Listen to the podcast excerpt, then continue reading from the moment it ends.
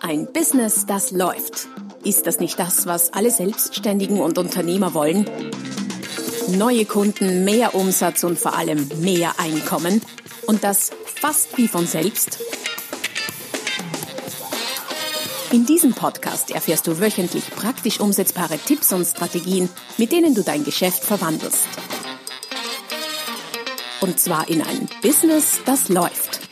Von und mit Roman Kmenter. Hallo und herzlich willkommen zu einer neuen Folge des Podcasts Ein Business, das läuft. Folge Nummer 33. Mein Name ist Roman Kmenter und das Thema heute die zu teuer Lüge. Teil 1, was schon darauf hinweist, dass es demnächst und zwar gleich nächste Woche einen Teil 2 geben wird. Worum geht es heute? Ähm, es geht um die Frage oder um die Tatsache und das Fakt, dass ein zu teuer immer gelogen ist. Ja, ich weiß, das klingt eigenartig, aber wenn dein Kunde zu teuer sagt und ich, ich wünsche dir, dass du keine solche Kunden hast, aber wenn du solche hast, dann ist das eine Lüge. Und zwar ist es eine Lüge, an die wir sehr, sehr gerne glauben. Vielleicht vorweg, bevor wir tiefer ins Thema einsteigen, für, die, ähm, für diejenigen unter euch, die meinen Podcast schon öfter gehört haben, ihr wisst, alle Links, alle Freebies, alle zusätzlichen Informationen, weiterführenden Dinge etc. zu meinem Podcast gibt es unter der www.romankmenta.com slash Podcast. Dort findest du alles weitere, die sogenannten Show Notes, wenn du so willst. Also, es geht um das zu teuer des potenziellen Kunden und dass dieses zu teuer eine Lüge ist, an die wir allerdings sehr, sehr gerne glauben. Ähm, jetzt könnte es sein, dass an der Stelle schon der ein oder andere von euch äh, irgendwie desillusioniert ist. Aber warum soll das eine Lüge sein? Warum lügt euch euer Kunde denn an? möglicherweise absichtlich, nein, tut er nicht. Er lügt nicht absichtlich, er empfindet das schon so. Nur geht es um die Betrachtungsweise. Denn je nachdem, welchen Blickwinkel du auf dieses zu teuer, auf diesen Einwand, auf diesen Preiseinwand einnimmst, ähm, folgern für dich daraus ganz unterschiedliche potenzielle Handlungen. Dazu etwas später mehr. Dieses zu teuer hörst du allerdings nicht nur von Kunden, sondern wenn du Verkäufer hast oder auch Verkäuferkollegen, dann äh, stelle ich in, in Beratungsprojekten, wenn ich mit größeren Organisationen arbeite, regelmäßig fest, dass das eine Lüge ist, die auch die Verkäufer sehr, sehr gerne glauben. Die ist zu teuer und dann auch sehr gerne weitergeben. Ja, da sind wir nicht zum Zug gekommen bei dem Projekt, weil da waren wir zu teuer. Das äh, höre ich permanent und du vielleicht auch schon oft gehört. Und auch wenn es der Verkäufer sagt, ist es eine Lüge. Denn ganz genau betrachtet gibt es auf der Welt überhaupt gar nichts, was zu teuer ist. Allerdings doch das eine oder andere oder vielleicht sogar vieles, was zu wenig wert ist. Ein paar recht äh, sagen, extreme Beispiele dazu. Ein Fundus, wenn es um extreme Beispiele geht, ist aus meiner Sicht immer wieder Japan ein Land offenbar der Extreme. Dort werden zum Beispiel Melonen verkauft, ganz normale Melonen, aber auch sehr spezielle Melonen. Zum Beispiel habe ich jetzt gesehen online wieder quaderförmige Melonen. Ja, die sehen ganz nett aus, aber ob ich dafür ein paar hundert bis ein paar tausend Dollar zahlen würde, da bin ich mir nicht so sicher. Zumal äh, ich bin mir nicht mehr sicher, ob die im Blindtest geschmacklich voneinander unterscheidbar sind. Wenn ich raten müsste, würde ich sagen, Nein, aber sie werden um ein paar hundert bis ein paar tausend Dollar verkauft in Spitzenwerten. Warum? Weil es eben Menschen gibt, für die diese Melone in der Quaderform, äh, natürlich handpoliert, handverlesen, was auch immer, aber trotzdem eine Wassermelone eben so viel wert ist. Also ein klassisches Beispiel dafür, dass es nichts gibt, was zu teuer ist, aber manche Sachen sind eben nicht genug wert. Anderes Beispiel mit Wasser. Wasser hat eine wahnsinnig breite Preisrange. Das Wasser, das du aus der Leitung lässt, in ein Glas abfüllst, kostet dich, naja, circa, ich glaube 2,50 Euro auf einen Kubikmeter sind pro 1000 Liter 2,50 Euro. Das teuerste Wasser der Welt, habe ich mal recherchiert, ist das Roko Mitsu, auch aus Japan, woher sonst könnte man meinen, das teilweise für 124 Euro pro Fläschchen über den Ladentisch geht und das sind sehr wahrscheinlich keine Literflaschen. Ähm, ganz zu schweigen von äh, dem Bereich Wein, was da an, an Preisen verlangt wird und was da teilweise nicht schmeckbar ist im Blindtest, selbst von Experten nicht unterscheidbar, ist eine ganz, ganz spannende Sache und das nicht nur in Japan, das gibt es in Österreich, Deutschland oder sonst wo ganz genauso. All diese Beispiele, da gibt es hunderte und tausende mehr, zeigen einfach, dass es äh, dass Preis und Wert sehr, sehr relative Begriffe sind und alles eine Frage der Betrachtungsweise und letztlich alles eine Frage des Wertes. Wenn du schaffst, den Wert im Kopf des Kunden entsprechend zu steigern, dann äh, ist auch kein Preis zu hoch, könnte man sagen. Aber spätestens an der Stelle denkst du dir vielleicht schon, äh, ja, ist das nicht egal, ob jetzt der Preis zu hoch oder der Wert zu niedrig ist? Fakt ist, der Kunde kauft nicht. Ja, stimmt, Fakt ist, der Kunde kauft nicht, aber es ist trotzdem nicht egal. Warum reite ich so auf diesen zu teuer, respektive auf dem Preis zu hoch oder Wert zu niedrig herum. Warum ist das so? Wenn du dir denkst, der Preis ist zu hoch, das Produkt, oder wenn du dir denkst, das Produkt ist zu teuer, sprich der Preis ist zu hoch, oder du hörst das vom Kunden, woran denkst du als allererstes, wenn du hörst, Preis ist zu hoch? Kunde kauft nicht, naja, dann müssen wir den Preis eben reduzieren. Und das ist genau das, was große Teile der Wirtschaft permanent im Übermaß heutzutage machen. Sie werden Preise reduziert weil offenbar der Wert des Produktes nicht hoch genug ist, der Kunde es zu diesem Preis nicht kauft, daher müssen wir den Preis reduzieren. Das ist eine Sache, die durchaus funktioniert, manchmal sogar viel zu gut funktioniert im Sinne von, ich reduziere den Preis und siehe da, die Kunden kaufen. Warum äh, sage ich viel zu gut funktioniert? Naja, weil, mir dieser reduzierte Preis natürlich auf meine, Ein auf, mein, auf meine Erträge, auf meine Margen, auf meine Deckungsbeiträge drückt und es gut sein kann, speziell in Branchen mit sehr schmalen Margen, dass ich mir so durch diese Reduktion nicht nur einen Teil des Gewinns, sondern den kompletten Gewinn vernichte. Das ist passiert laufend aus meiner Sicht. Ähm, das heißt, das das Spielpreis reduzieren wird getriggert durch das Denken, es ist zu teuer, der Preis ist zu hoch. Dazu vielleicht ein kurzes Rechenbeispiel, einfach nur, um dir sehr deutlich zu illustrieren, wie stark die Macht dieses Preishebels ist. Viel, viel, der ist viel, viel mächtiger, als man es normalerweise einschätzen würde, so aus dem Bauch heraus. Angenommen, du verkaufst ein Produkt um 100 Euro und erzielst dabei einen Deckungsbeitrag von 20 Prozent. Das heißt, du verdienst quasi 20 Euro an dem Produkt, deckungsbeitragsmäßig. Ähm, und der Preis, ah, und zu diesem Preis verkaufst du 50 Stück. Das heißt, ein Gesamtumsatz von 5000 Euro, wenn man so mag, oder ein Gesamtdeckungsbeitrag von 50 mal 20 ergibt 1000. Wenn es jetzt so wäre, dass du dir denkst, naja, 50 Stück äh, ist schön, aber nicht genug, wir müssen mehr verkaufen davon. Und äh, dann, weil du sagst, mehr verkaufen, tust du, wenn der Preis niedriger ist. Das lockt die Leute, machst eine Aktion, eine Preisrabattaktion und gibst 10% Rabatt. Und dann ist die Frage, wie viel mehr musst du denn verkaufen, nicht um den Umsatz zu erhöhen, sondern um den Gewinn zu halten oder um den Deckungsbeitrag zu halten. Schätz vielleicht mal ein, bevor ich die Auflösung bringe. Ganz schnell aus dem Bauch heraus. Wie viel mehr musst du verkaufen, damit der Deckungsbeitrag gleich bleibt? Für all diejenigen, die jetzt geschätzt haben oder auch diejenigen, die vielleicht ganz schnelle Rechner sind und gerechnet haben, es sind 100 Einheiten statt 50. Das heißt, du musst in diesem Beispiel, du musst den, äh, die Stückzahl verdoppeln durch eine Aktion von 10% Rabatt, um nur den gleichen Deckungsbeitrag zu erzielen. Da hast du aber noch nicht mit einberechnet, dass die Aktion ja auch Geld kostet im Sinne von Werbung, du musst die promoten, du hast mehr Aufwand, du verkaufst doppelt so viel Stück, das sind möglicherweise doppelt so viele Rechnungen und so weiter und so fort. Das, das ist da noch gar nicht berechnet. Wahrscheinlich wäre es, je nachdem, was du verkaufst, eher das, nicht das Doppelte, sondern wahrscheinlich fast das Dreifache, all diese Kosten mit einberechnet, die du ähm, hier hast. Und dann stellt sich die Frage, schaffe ich das? Schaffst du mit einem unter uns gesagt lächerlichen Rabatt von 10%? Ich sage deshalb lächerlich, weil in sehr vielen Branchen rührt unter 20, 25, 30 Prozent heutzutage kein Kunde mehr auch nur ein, ein, einen Finger im Sinne von, ja, da kaufe ich jetzt irgendwie mal außertürlich oder mehr. Also die 10 Prozent sind ohnehin für viele Branchen schon sehr niedrig angesetzt. Und wenn du sagst, ja, du schaffst es äh, mit 10% Rabatt das Fünffache zu verkaufen, dann kann die Aktion ja durchaus Sinn machen. Nur in den meisten Fällen ist das nicht so. Und gleichzeitig äh, willst du ja nicht nur den Umsatz steigern, sondern auch den Gewinn. Und das ist eben, wie es das Rechenbeispiel zeigt, gar nicht so einfach. Es reicht einfach nicht, Rabatte zu geben. Wenden wir uns daher der zweiten Denkalternative zu. Wenn der Kunde sagt, zu teuer und du dich mit, dem, mit der Idee anfreunden kannst, dass das gelogen ist, was ist dann denn die Wahrheit? Die Wahrheit ist, es ist dem Kunden zu wenig wert. Und wenn du darüber nachdenkst, dass es ihm zu wenig wert ist, was wäre dann das, was dir einfällt? Genau.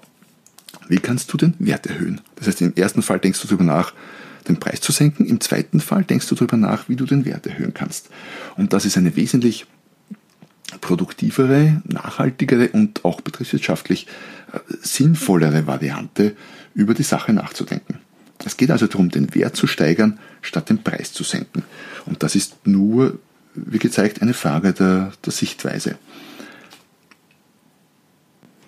Allerdings, und das ist vielleicht der Grund, warum die Leute lieber äh, die Preise senken, statt den Wert zu erhöhen, ist äh, das Werterhöhen deutlich, wie soll ich sagen, anspruchsvoller. Ich meine, den Preis senken kann jeder Lehrling, sogar im ersten Lehrjahr. Das ist relativ easy. Damit Geld zu verdienen können wirklich nur ein paar wenige Profis. Auch viele große Konzerne spielen das äh, Preissenkspiel, ohne damit nennenswert Geld zu verdienen, aber ein paar können das sehr gut.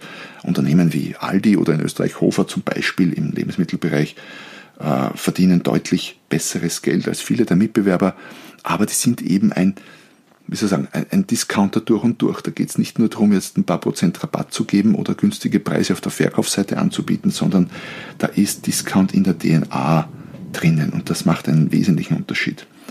Wie kannst du jetzt Wert erhöhen?